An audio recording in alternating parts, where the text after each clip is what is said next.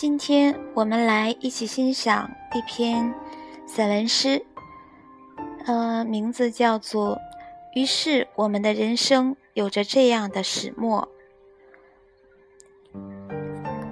我想要去赚很多钱，然后环游世界，遇到你。等到我们都累了的时候，就在一个我们中意的小城开一间小店，停泊我们游走世界的心。邀一些散落各地但不曾断掉联系的朋友，参加我们在初夏举办的婚礼。你告诉所有人，你愿意与我共生到老。我告诉所有人，我愿意带你至死觅他。然后，我的妈妈开始催促我为你生下孩子。你为其取名，并且祈祷。我也为其织起毛衣。我们在他出生的那一天，捡到一只脏兮兮的小狗。和他一起长大，帮他捉鸟、打架。等到他长大的时候，也让他去环游世界。而我们开始慢慢变老，开始在心里偷偷告诉上帝，要让对方活得久一点。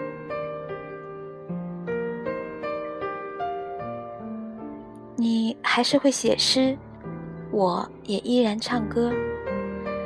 只是年轻人开始不喜欢我们这种风格的小店。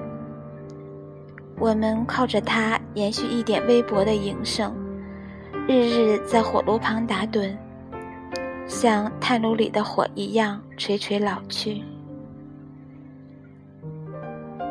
我念叨着环游世界的孩子，你整理着他从小到大的影像，像诗歌那样编辑成册。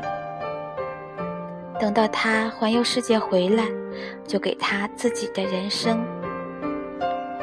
而我们，在老去的屋子里依旧老去。每一件家具都有我们的故事。我擦着洗着，就会发起呆来，说起那桩故事的始末，一直说到我们老眼昏花的时候。我倚在结婚时别人送来的椅子上，等候着孩子的电话。他会耐心听完我的唠叨，而你不会表达。然后有一天，我会特别兴奋地交代你收拾行李。你拿出咱们一生的积蓄，关上店门，带着我，再一次去到我们相遇的地方。回首来时的路，把人生早已淡去的痕迹重新再描一遍，最后留下一个省略号，并且画上一个圆。